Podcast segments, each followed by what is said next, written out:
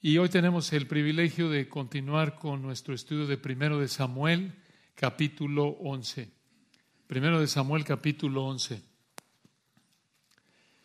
Normalmente cuando quieres comprar un auto, si hay un auto que te interesa, haces una prueba de manejo. Llegas con el que te vende el auto, él te explica las ventajas del auto, qué tan potente es el motor, cuánta gasolina gasta, o si es híbrido o eléctrico, para amortiguar el golpe del precio, te dice, no, ahorras un dineral de gasolina, te describe lo seguro que es el auto, lo cómodo que es, ves el auto, te subes, y si te interesa, sea seminuevo o nuevo, en algún punto haces una prueba de manejo. Te subes, lo prendes, le das una vuelta para probar algo de cómo funciona el auto. Digamos que eso es lo que el Señor hizo con Saúl aquí en 1 de Samuel capítulo 11. Recordarán que el domingo pasado vimos que en 1 de Samuel 10 el Señor estableció a Saúl como el primer rey de Israel. Y ahí vimos cómo le dio a Saúl todo recurso divino para que Saúl reinara de una manera agradable al Señor. Es como si en el capítulo 10 el Señor le dijo a Saúl, mira, aquí tienes la certeza, la capacidad, la instrucción, el personal, todo lo necesario y más para que tú seas un rey fiel a mí. Es como si el Señor le dijera, mira Saúl, ¿quieres una prueba de manejo para que veas cómo funcionan todos los recursos que te di para que me seas un rey fiel? Muy bien, aquí está, capítulo 11, Saúl, vente, te voy a dar una prueba de manejo. Te voy a enseñar cómo funciona mi poder en ti como rey, cómo funciona el poder de mi espíritu en ti como rey para capacitarte a ti, para que tú seas un rey fiel y para que entonces tú, Saúl, y mi pueblo Israel, al ver cómo funciona mi poder en ti, aquí en el capítulo 11, vean que realmente te he dado todo lo que necesitas para que me seas un rey obediente. Ese es el capítulo 11. Una probada de el poder del Espíritu bendito santo del Señor para mostrarle a Saúl primordialmente y en segundo lugar Israel de cómo operaba esa capacidad que le dio en el capítulo 10 para cumplir con su responsabilidad como rey. Entonces, primero de Samuel 11 refuerza lo que vimos en el capítulo 10, que el Señor le había dado a Saúl todo lo que necesitaba para reinar de manera obediente al Señor para bendición de Saúl y también de Israel. Entonces, la capacidad para reinar que el Señor le dio al rey Saúl no recuerda como cerramos en nuestro último estudio la semana pasada, nos recuerda esa capacidad que el Señor le dio al rey Saúl para reinar, nos recuerda la capacidad que el Señor le da al Señor Jesucristo para reinar. Ustedes recuerdan ese texto de Isaías 11.2, en ese texto hermoso de Isaías 11.2, así lo describe el Espíritu de Dios, y reposará sobre él, sobre el Señor Jesucristo, el Espíritu de Jehová, Espíritu de sabiduría y de inteligencia espíritu de consejo y de poder, espíritu de conocimiento y de temor de Jehová. Pero el rey Saúl hizo todo lo opuesto de lo que el rey de reyes, el Señor Jesucristo, hará al reinar en el reino milenial y eterno futuros. Porque el rey Saúl, teniendo todo lo necesario para honrar a Dios como rey, el rey Saúl desobedeció. Y por ello el Padre no tuvo complacencia en él, como dice primero de Samuel 15, 22. Pero el Señor Jesucristo obedeció perfectamente al Padre cuando estuvo aquí en la tierra. Y por ello el Padre tuvo complacencia en él. Y por esto el Padre dijo, este es mi Hijo amado, en quien tengo complacencia. En Mateo 3, 17. Y vean cómo el Señor le dio una prueba a Saúl de cómo operaban los recursos que le dio. Aquí en 1 de Samuel 11 encontramos tres etapas de la confrontación con Naas que te dan una prueba de poder divino. Tres etapas de la confrontación con Naas que te dan una prueba de poder divino. En primer lugar, vemos el desafío de Naas en los versículos 1 al 4. En segundo lugar, la derrota de Naas 5 al 11. Y en tercer lugar, la celebración por Naas 12 al 15. El desafío de Naas, la derrota de Naas, la celebración por Naas, tres etapas de la confrontación con Naas que te dan una prueba de poder divino. Vean la primera, versículos 1 al 4, el desafío de Naas el desafío de Naas. Vean la palabra de Dios ahí en el versículo 1. Primero de Samuel 11.1 dice, después subió Naas Amonita. Una pausa ahí. ¿Quién fue este señor? Este fue el rey de los amonitas, como dice primero de Samuel 12.12. Por lo que vemos ahí en primero de Samuel 12.12, Naas había estado guiando a los amonitas y los había estado guiando atacar dos tribus israelitas que vivían en esa área. Esas dos tribus fueron la tribu de Gad y la tribu de Rubén. Y aquí en 1 de Samuel 11.1, no Rubén Pidal, que quede claro, ¿eh? no atacaron a los Pidal. La tribu de Gad y la tribu de Rubén. Y aquí en 1 de Samuel 11.1, Naas busca dar su golpe final contra estas tribus y por eso los atacó. Vean el versículo 1. Después subió Naas a Monita y acampó contra Javes de Galad. Javes de Galad era una ciudad que estaba a la orilla derecha oriental del río Jordán, hacia abajo de otra ciudad llamada Betseán. Ahora, vean ahí que dice el texto acampó. Acampó. No quiere decir que salió de paseo, de camping, acampar. Vean de nuevo el versículo 1. Después subió Naas a Monita y acampó contra Jabes de Galad. ¿Qué quiere decir esto? En esa época las ciudades estaban rodeadas de muros para protegerlas de invasores como nada, digamos, paredes muy grandes. ¿Recuerdan Jericó? Los muros de Jericó. Y lo que pasó aquí es que los habitantes de Galad se habrían metido a la ciudad, se habrían replegado, se habrían metido a su ciudad, habrían cerrado las puertas. Y lo que acostumbraban a hacer en esa época, en una situación así, era hacer lo que hizo aquí Naas. Naas, el invasor, traía su ejército, acampaba fuera de la ciudad. ¿Para qué? ¿Para qué hacían esto de acampar afuera de la ciudad? Si la ciudad estaba murallada y cerrada. Hacían esto para forzar a la ciudad a rendirse. ¿Cómo hacían esto? Porque al estar acampados afuera, la gente de la ciudad no podía salir por comida ni agua y por lo tanto el ejército de Naas habría presionado a los de esta ciudad a rendirse porque llegaría un punto en el que se les acabaría la comida y morirían de hambre. Ahora ya sabes qué hacer la próxima vez que tu hijo desobedezca y se encierre en su recámara. Pone su recámara en estado de sitio y acampas contra tu hijo. Te sientas afuera de su recámara y en el pasillo y no te mueves, no lo dejas salir por comida hasta que se rinde el canalla. No se hagan Ideas de crianza de hijos, hermanos, es una broma.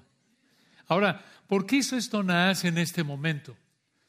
Por lo que vemos en el capítulo 10 y por lo que vemos en jueces 21-24, aparentemente Naas atacó Javes de Galad en este momento para medir la fuerza del nuevo rey de Israel, Saúl. Escuchen esto, Saúl habría tenido parientes ahí en Javes de Galad. Y fue esa ciudad la que atacó Naas. Entonces, este rey Naas planeó cuidadosamente el momento y el lugar en el que atacaría. Pero en estas situaciones en las que una ciudad estaba en estado de sitio y los invasores estaban acampando afuera para presionar a que la ciudad se rindiera, llegaban a negociar para terminar el estado de sitio. Y como lo explica un comentarista, esto les ayudaba a los dos lados, a los invasores y a los que estaban defendiendo la ciudad. Les ayudaba a las dos partes porque para la ciudad en estado de sitio le permitía salir y conseguir comida y también para el ejército que acampaba fuera de la ciudad también le ayudaba a terminar con el sitio. Digo, vean una ilustración moderna, Rusia invadiendo Ucrania. Rusia está siendo desgastada, está gastando mucho dinero, está perdiendo soldados. No solo Ucrania está siendo afectada, pero también el ejército invasor. Esto nos da una idea de lo que estaba pasando ahí. Entonces, el ejército que acampaba fuera de la ciudad también era ayudado si terminaban con este estado de sitio. ¿Y saben por qué específicamente? Porque sitiar una ciudad tenía sus riesgos. Para el ejército que estaba acampando afuera de la ciudad había riesgos. ¿Por qué? Porque estar acampando ahí por un tiempo largo a la intemperie, ahí en el exterior, era incómodo, podía exponer a las tropas a ciertas enfermedades y dependiendo de la situación podía llegar un aliado de la ciudad que invadían y atacaban al ejército invasor, porque obviamente las ciudades que estaban siendo atacadas no se quedaban con los brazos cruzados. Y esto nos ayuda a entender por qué los hombres de Jabes, los hombres de la ciudad invadida, le hicieron una propuesta al rey invasor Naas para terminar con el estado de sitio. Véanlo ahí en el versículo 1. Primero de Samuel 11.1. Dice ahí el texto, después subió Naas, Amonita, y acampó contra Jabes de Galad. Y todos los de Jabes dijeron a Naas, haz alianza con nosotros y te serviremos. En otras palabras, vamos a hacer un acuerdo y nos volvemos tus siervos. ¿Qué significa esto? En esa época, esto habría significado que le iban a pagar algún tipo de impuesto y le iban a servir en lo que el rey Naas dijera. Prácticamente, aquí Naas había ganado. Ellos se habían rendido al decirle esto. Uno esperaría que Naas dijera, muy bien, ahí quedó todo, pero vean cómo respondió el rey Naas, versículo 2. Vean la manera cruel y soberbia en la que respondió. Versículo 2. Y Naas Amonita le respondió, con esta condición haré alianza con vosotros, que a cada uno de todos vosotros saque el ojo derecho y ponga esta afrenta o esta burla en el hebreo, esta desgracia sobre todo Israel. ¿Por qué? ¿Por qué este rey Naas quería sacarles el ojo derecho a todos estos hombres israelitas? ¿Era el precursor de los piratas del Caribe? Quizás para que terminara con un parche en el ojo derecho. ¿Acaso era Naas Sparrow? Claro que no. Naas quería sacarles el ojo derecho a estos hombres porque de esta manera no podían, obviamente, pelear también en la guerra, pero los podían mantener como esclavos. Era una manera, hermanos, despiadada, brutal, obviamente, de tratarlos. Y en ese entonces, esto de sacar los ojos era algo que acostumbraban a hacer los reyes a los prisioneros de guerra. Por ejemplo, recordarán que los filisteos le sacaron los ojos a Sansón en jueces 16, ¿se acuerdan? Los babilonios también le sacaron los ojos a Sedequías en segundo de Reyes 25. Entonces, en el versículo 2, el rey Nad les dijo a estos hombres israelitas, estoy dispuesto a hacer una alianza con ustedes siempre y cuando le saque el ojo derecho a cada uno de ustedes. Y vean cómo respondieron, versículo 3. Primero de Samuel 11:3.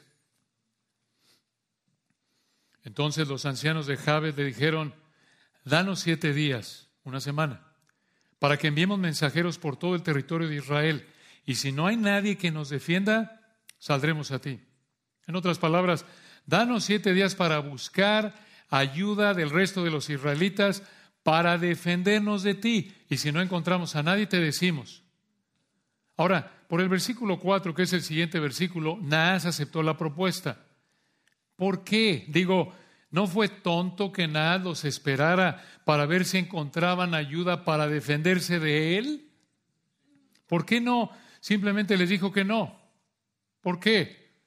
La verdad, hermanos, es que no sabemos por qué este rey amonita aceptó esta propuesta. Quizás por un sentido falso de misericordia, quizás por una confianza soberbia que pensó, bueno, pues, ¿qué hagan? si les doy un mes no van a poder contra mí. No sabemos realmente, pero por lo que sea, Dios en su gracia providencial hizo posible esto y como dice el versículo 3, estos hombres mandaron mensajeros por todo el territorio de Israel para buscar hombres que les ayudaran a defenderse contra Naas. Y vean lo que pasó en el versículo 4. Versículo 4, llegando los mensajeros a Gaba de Saúl, observen, en esta ciudad vivía Saúl, estaba unos cinco kilómetros, unas tres millas hacia arriba, al norte de Jerusalén.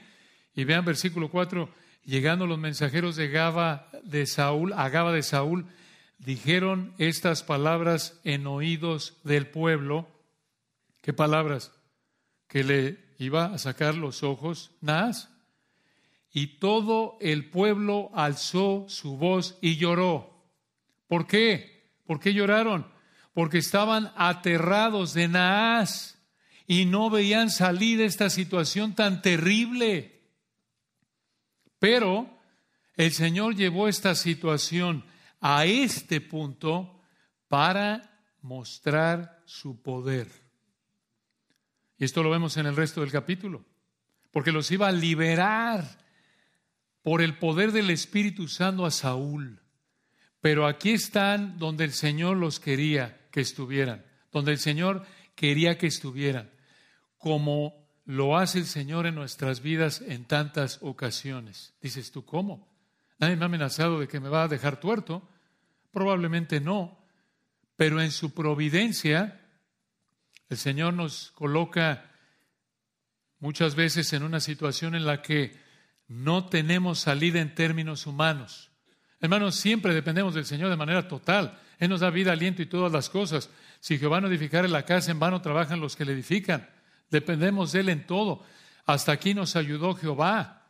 Pero el Señor nos coloca en situaciones así muchas veces para que recordemos y estemos más conscientes desde el punto de vista humano de que así es siempre. Y desde nuestro punto de vista nos coloca en una situación en la que somos totalmente impotentes de resolver la situación. Muchas veces el Señor nos coloca en circunstancias en donde somos totalmente incapaces de resolver la situación fuera de que Él intervenga. De nuevo, así es siempre, pero desde el punto de vista humano. Así lo hizo con Pablo, por ejemplo, en 2 Corintios 1, 8 y 9.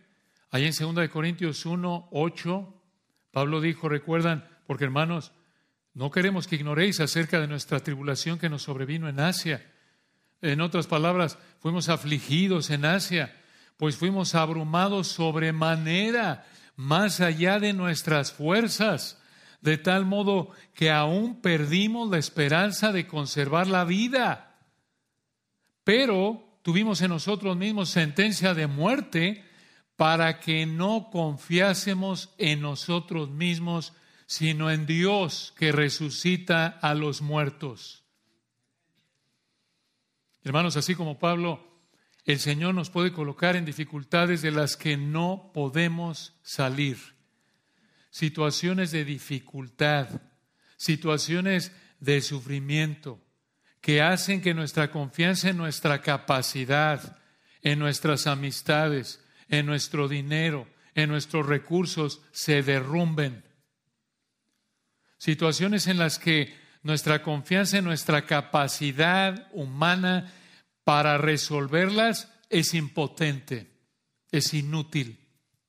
Y por lo tanto, situaciones en las que no podemos confiar en ningún recurso humano para resolver el problema. Y la única manera de enfrentarlas es en obediencia, confiando al Señor, orando a Él. Obediencia dependiente, sumisa en oración a Él. Y hermanos, ahí es donde el Señor nos quiere, humillados frente a Él, en dependencia de Él. Y en ese punto muestra su poder. Y lo muestra como lo hizo con Pablo en 2 Corintios 1, librándonos de la situación de una manera que para nosotros es imposible de poder haber concebido, no de manera milagrosa, pero sí de manera sobrenatural, en términos de su providencia, vamos a decirlo así para ser más exactos, no milagrosa, sino providencial. Dios lo puede hacer, nos coloca en situaciones donde en términos humanos no vemos salida y el Señor nos humilla a través de esto. Y conforme a su gracia soberana hay ocasiones en las que 2 Corintios 1, como Pablo, nos saca de ahí de una manera que no esperábamos, o también nos llega a dejar en esa situación, como Pablo en 2 Corintios 12, con el aguijón de la carne, para mostrarnos igual su poder a través de la gracia, la capacidad que nos da para enfrentar la situación. De cualquiera de las dos maneras, el Señor muestra su poder, librándonos de una manera que no esperábamos o fortaleciéndonos para que podamos enfrentar la situación como le agrada a Él. Y aquí en primero de Samuel 11 entonces vemos tres etapas de la confrontación con Naas que te dan una prueba de poder divino.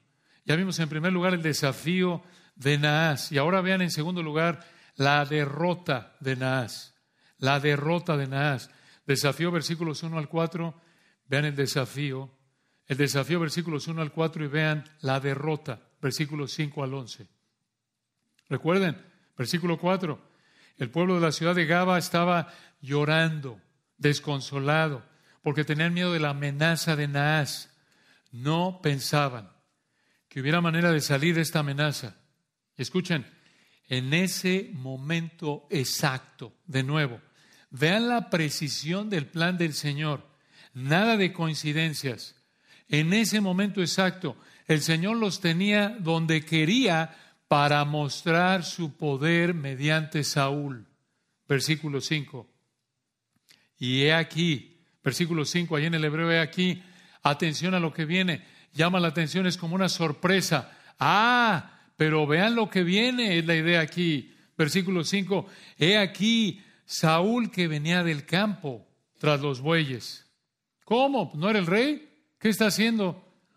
Bueno, esto indica que Saúl siguió trabajando como agricultor mientras empezaba a ejercer su reinado, a funcionar como rey. Entonces, versículo 5, Saúl no tiene idea de lo que está pasando, porque versículo 5, él venía del campo, él no estaba ahí cuando llegó esta noticia, y él, versículo 5, venía del campo tras los bueyes y dijo Saúl, y esto a punto, hermanos, observen, que prácticamente Saúl en términos humanos es otro humano. Él está como, como seguía trabajando, como un hombre que está tras los bueyes, como agricultor. En otras palabras, la idea aquí en cierta manera es, este, ¿qué, este, qué va a hacer contra Nas? Un, un general, un comandante que los tiene bajo amenaza, un, un soldado profesional, por así decirlo, que tiene bajo sitio la ciudad y los tiene amenazados, ya prácticamente los derrotó. ¿Qué va a hacer este versículo 5, este agricultor que sí tiene el título de rey, pero qué va a hacer contra ese hombre, ese soldado profesional, ese comandante Naas, que sabe cómo pelear, que había sitiado la ciudad y que ya, ya alcanzó la meta de su sitio, ya, ya se rindieron? ¿Qué va a hacer este agricultor? Otra vez vean la impotencia humana y vean cómo el poder de Dios opera en medio de esta situación. Versículo 5 y dijo Saúl, ¿qué tiene el pueblo que llora? Y le contaron las palabras de los hombres de Jabes, la amenaza de que los iban a dejar tuertos. Versículo 6. Al oír Saúl estas palabras, vean esto, el Espíritu de Dios vino sobre él con poder y él se encendió en ira en gran manera. Ja, ya no está el agricultor, sí está el agricultor, pero aquí ya intervino el Señor. Vean este versículo. Observen que Saúl no respondió en el 6 al escuchar que dijeron los hombres de Jabes. Al oír Saúl estas palabras, no, observen, el Espíritu de Dios vino sobre él con poder, esto es, lo capacitó aquí para producir un enojo santo, que él se encendió en ira en gran manera, y responder al desafío de los hombres de Jabes. Este es Dios interviniendo. Pero hermanos, aquí hay un punto importante. Ahí en el versículo 6 vean la frase el Espíritu de Dios. Espíritu de Dios. Escuchen esto. De Génesis a Segundo de Reyes encontramos a cinco hombres sobre los que vino el Espíritu de Jehová. No de Dios, sino de Jehová.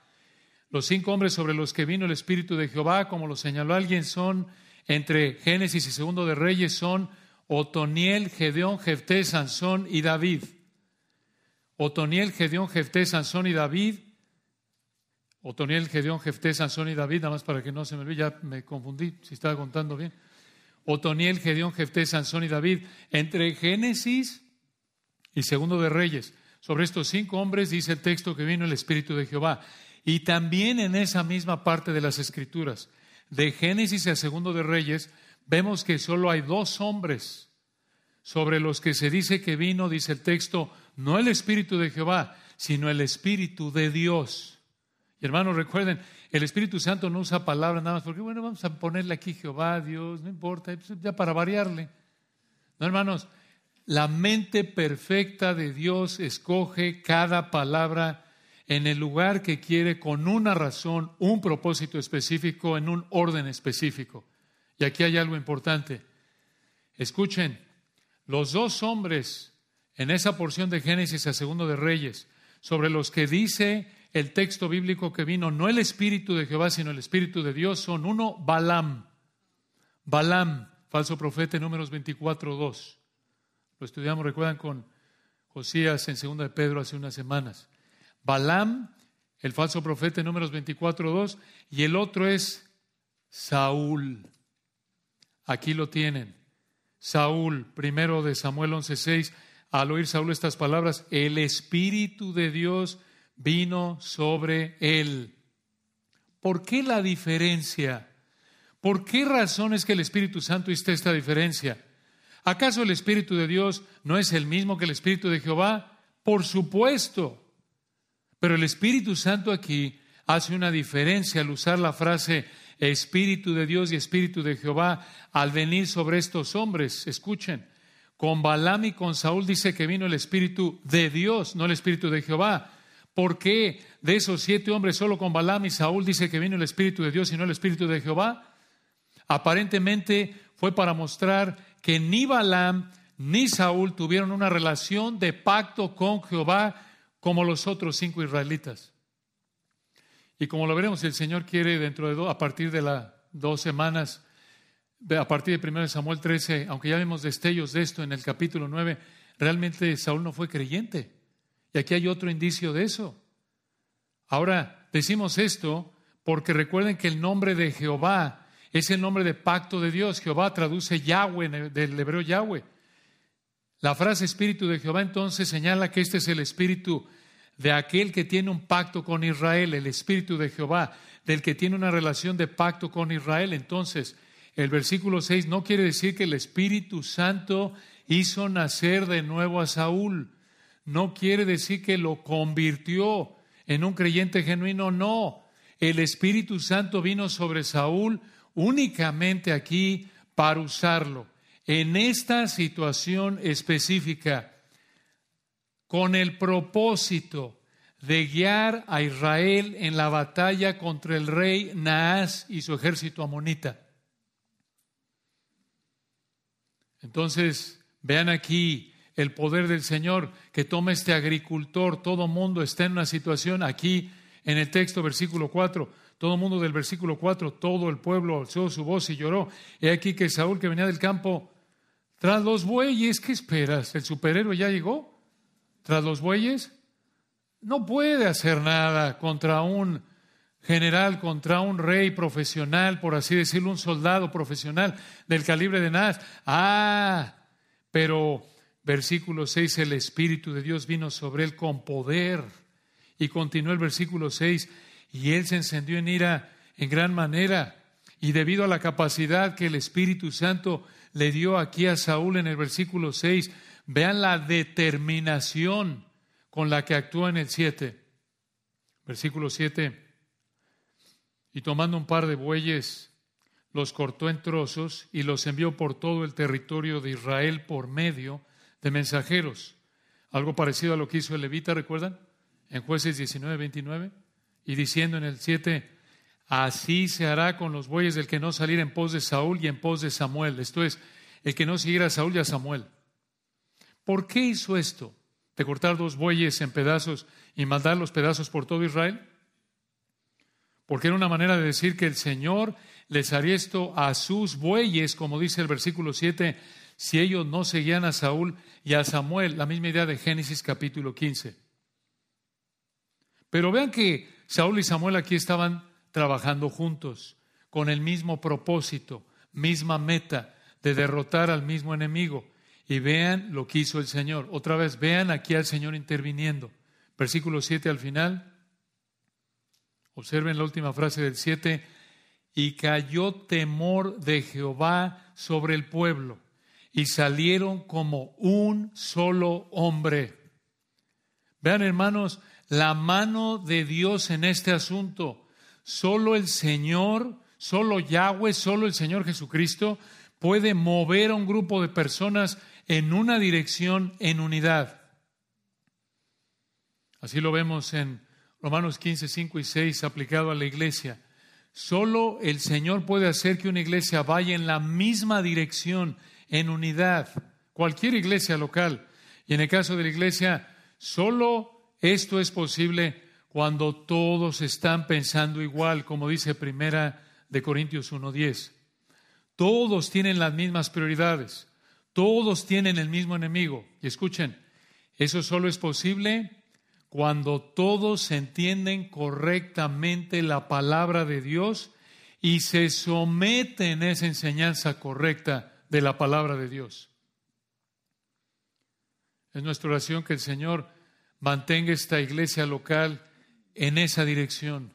Es nuestra oración que el Señor mueva en la misma dirección de unidad que honra al Señor a toda iglesia local. Y oremos que comience con los pastores y proteja a los pastores, con pastores que se someten a las escrituras. Es lo mismo con una familia cristiana. Cuando tienes a un esposo y esposa creyentes, si entienden lo mismo, la enseñanza sana de las escrituras y se someten a la misma, va a haber unidad. Ese va a ser el camino a la unidad. Cuando tienes, por ejemplo, una iglesia donde hay, digamos, dos pastores formando o parte del consejo pastoral y uno ve algo como un enemigo y el otro no, no va a haber unidad entre ellos ni entre la iglesia. Ambos necesitan entender quién es el enemigo tal como lo define la palabra de Dios. Porque piensa, si uno ve las ideas del mundo que se oponen a la Biblia como un enemigo y el otro no, no va a haber unidad. En resumen, como lo vemos en Romanos capítulos 14 y 15, para tener unidad por la obra del Espíritu Santo, tenemos que obedecer los mandatos de las Escrituras y ceder en áreas que son de gusto, de preferencia, de opinión. Tener la actitud de Cristo, como dice ahí en Romanos 15 también, que no se agradó a sí mismo. Una actitud de abnegación en ese contexto. Por ejemplo, Dios manda que no robes. Pero Dios no manda que comas pupusas. No robamos porque Dios lo manda. Si quieres una pupusa, te la comes. Si no la quieres, no te la comes. ¿Verdad? Pero si tú quieres tu pupusa y alguien más no, no te enojas con él porque no quiso la pupusa y pecó. Es que pecó porque no quiso pupusa. No, no mantienes tu amor, tu apoyo, tu servicio desinteresado, coma o no pupusas el hermano porque es un asunto de gusto, de opinión, no de mandato divino. Él se la pierde, sí, pero no está pecando. Ahora, en el caso de Saúl y Samuel, aquí estaban unidos contra el mismo enemigo. Y al final del versículo 7, observen de nuevo, cayó temor de Jehová sobre el pueblo y salieron como un solo hombre. Y vean lo que hizo el Señor, hermanos, vean el efecto del versículo 7. Versículo 8. Vean el tamaño de este ejército que Dios levantó en el 8. Y los contó en Besek, cerca de Siquem y de Jabes de Galad. Los contó, este es el ejército que está en Besek. Y vean el 8. Los contó en Besek y fueron los hijos de Israel, trescientos mil y treinta mil los hombres de Judá. Aquí separándolos entre Israel y Judá, pero este es toda la nación completa. Este fue un ejército de buen tamaño. Ahora sí ya estaban listos para los catorrazos contra los de Naas. Versículo 9. Y respondieron a los mensajeros que habían venido. Así diréis a los de Jabes de Galad. Mañana al calentar el sol seréis librados. Y vinieron los mensajeros y lo anunciaron a los de Jabes, los cuales se alegraron. Y en el 10, los de Jabes dijeron a los enemigos, mañana saldremos a vosotros. para que hagáis con nosotros todo lo que bien os pareciere. Ahora, esta noticia probablemente causó que los enemigos no se prepararan para pelear. Observen, no mintieron, fueron sabios. Y esto, versículo 11, habría facilitado el ataque del 11. Versículo 11, vean de nuevo, detrás de esto está la capacidad del Espíritu Santo que Dios le dio a Saúl. Lo sabemos, ya lo dijimos, porque en el 6 el Espíritu de Dios vino sobre él con poder. Recuerden, vean lo que está enfatizando el Espíritu de Dios.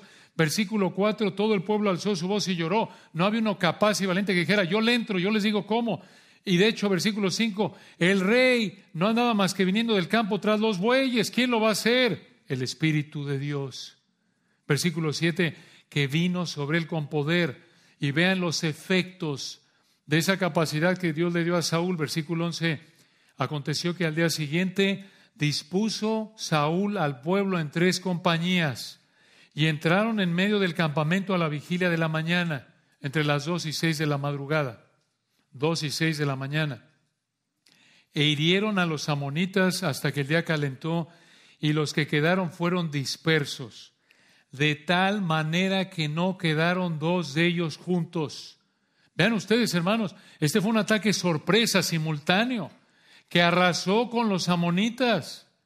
Vean la capacidad de Saúl. Dice, ¿de dónde salió? ¿Fue una academia militar? ¿Qué academia militar? Si versículo 5 venía del campo tras los bueyes.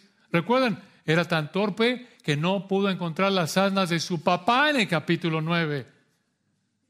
Esto otra vez muestra que, que versículo 6, esto fue solo porque el Espíritu de Dios vino sobre él como con poder. Esto es el resultado, versículo 11, esta estrategia militar tan inteligente, por así decirlo, brillante y de hecho exitosa, fue como resultado del poder y la gracia del Señor. Específicamente versículo 6, por el Espíritu de Dios que vino sobre Saúl con poder. Y de nuevo, hermanos, fue el poder y la gracia del Señor lo que llevó esta victoria sobre Nazi y su ejército. Vean qué probada de poder le dio el Señor a Saúl. Qué prueba para demostrarle a Saúl Israel el poder del Espíritu que tenía su disposición para reinar fielmente. Era para que Saúl dijera, hombre, qué barbaridad, sin problema. Sin ya estamos. Y si hubiera estado en una prueba de manejo de auto, compro el auto. En este caso, obvio, no era prueba de manejo literal, pero le dio una probada. Saúl podía con esto haber dicho, hombre, el Señor me ha dado esa capacidad, ve nada más lo que pasó. Y esto lleva a la tercera y última etapa de la confrontación con Ahaz, que te dan una prueba de poder divino. Entonces, ya vimos el desafío de Naas, la derrota de Naas, y ahora viene en tercer lugar finalmente la celebración por Naas o la celebración debido a Naas, versículos 12 al 15. Después de que el rey Saúl, ahí en el 11, lideró Israel para derrotar a los invasores amonitas, versículo 12, el pueblo, vean lo que pasó, el pueblo entonces dijo a Samuel, el profeta, ¿quiénes son los que decían, ¿Ha de reinar Saúl sobre nosotros? Danos esos hombres y los mataremos. ¿Qué pasó aquí? ¿No que muy contentos? Ya quieren matarse unos a otros. ¿Por qué? Porque recuerdan que estos hombres que decían en el 12, dice aquí, ha de reinar Saúl sobre nosotros, fueron los rebeldes que vimos la semana pasada en 1 Samuel 10, 27. Y aquí en 1 Samuel 11, 12, aparentemente el pueblo estaba animado porque Saúl los llevó a la victoria y su celo por Saúl los llevó a querer matar a los rebeldes. Pero vean cómo respondió Saúl, versículo 13. Y Saúl dijo, no morirá hoy ninguno, porque hoy Jehová ha dado salvación en Israel. Saúl aquí demostró compasión hacia esos hombres rebeldes y reconoció que Dios les había dado la victoria. Ahora escuchen, por el versículo 6, Parece que esta compasión y humildad fue el resultado de la capacitación en ese momento del Espíritu de Dios. Pero también hay que reconocer que es posible que Saúl aquí hizo esto de perdonarle la vida a estos rebeldes siguiendo una costumbre antigua de la época. Dices tú, ¿cómo? Bueno, hay escritos antiguos que indican que en esa época habían reyes que cuando iniciaban su reinado le perdonaban castigos y deudas a criminales y deudores. Es posible que Saúl siguió esa costumbre, costumbre tipo primeros 100 días del presidente y firma sus, sus edictos, ¿no?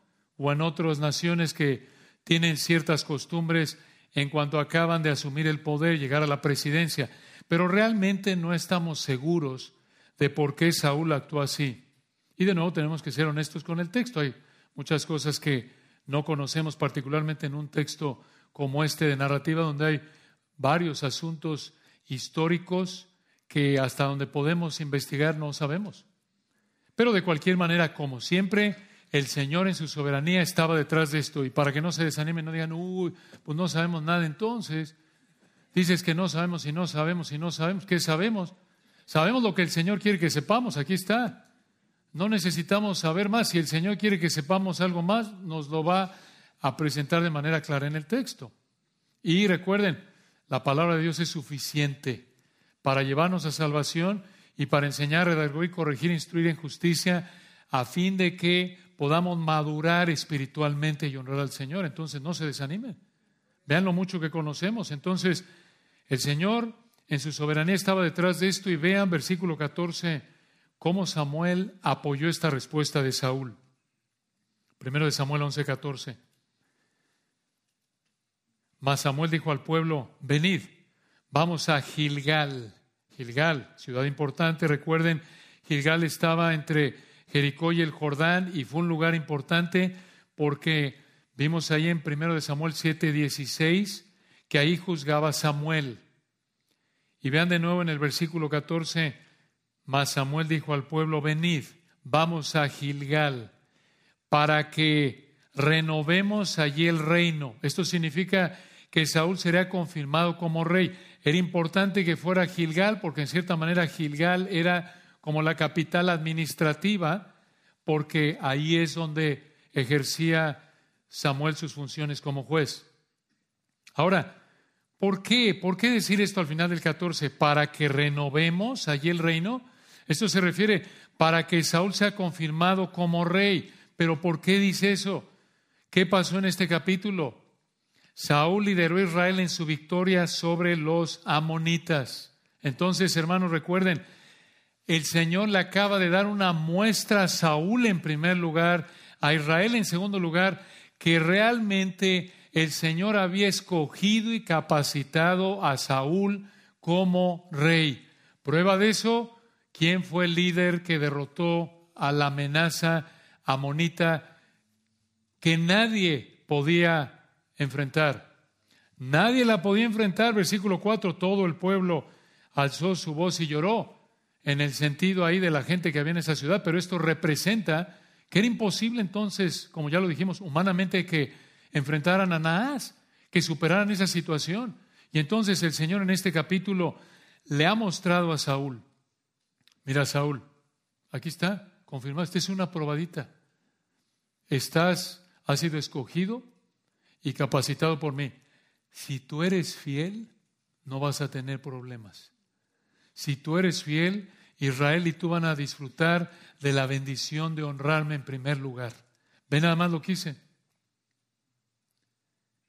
Y aquí viene una ceremonia de coronación, versículo 15. Realmente empieza en el versículo 15 y sigue hasta el capítulo siguiente, el capítulo 12. Si quieren ver cómo les fue en la pachanga, tienen que regresar la semana que entra, si Dios quiere. Pero por ahora vean, nos presenta la fiesta aquí en el versículo 15. Primero de Samuel 11:15. Y fue todo el pueblo a Gilgal e invistieron allí a Saúl. Y escuchen esto, por rey delante de Jehová en Gilgal. Y sacrificaron allí ofrendas de paz delante de Jehová y se alegraron mucho allí Saúl y todos los de Israel. En esta ceremonia de coronación adoraron con gratitud al Señor mediante estas ofrendas.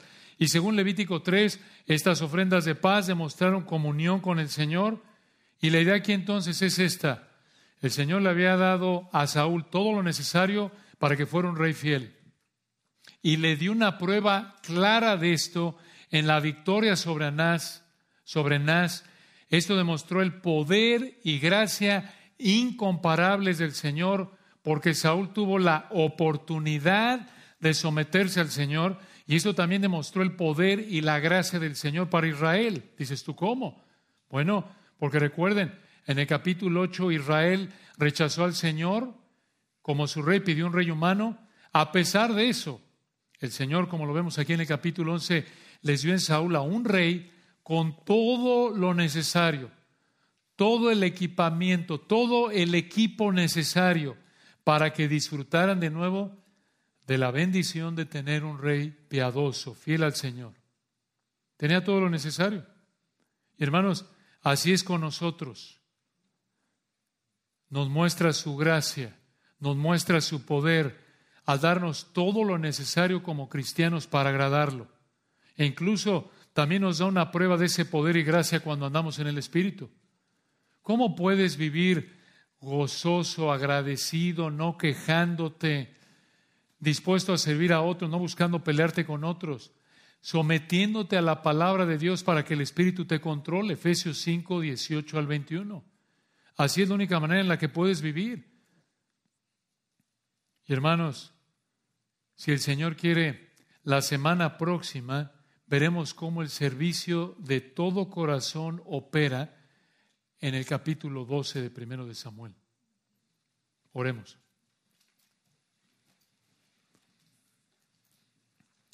Padre, te agradecemos por este texto hermoso de primero de Samuel 11.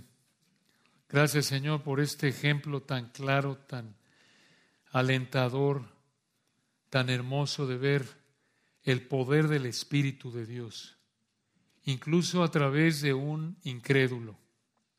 Te damos la gloria, reconocemos que así es con nosotros, aunque nosotros viviendo en, en otra época en la que ya tu Espíritu no opera de esa manera, pero sí opera al regenerarnos. También regeneraba en el Antiguo Testamento, pero no opera ahora, como lo hemos estudiado, como operó en el caso de Saúl.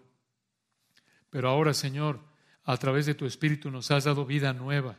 Tu Espíritu vive en nosotros. Podemos andar en el Espíritu y no satisfacer los deseos de la carne. Gracias por ese poder que disfrutamos.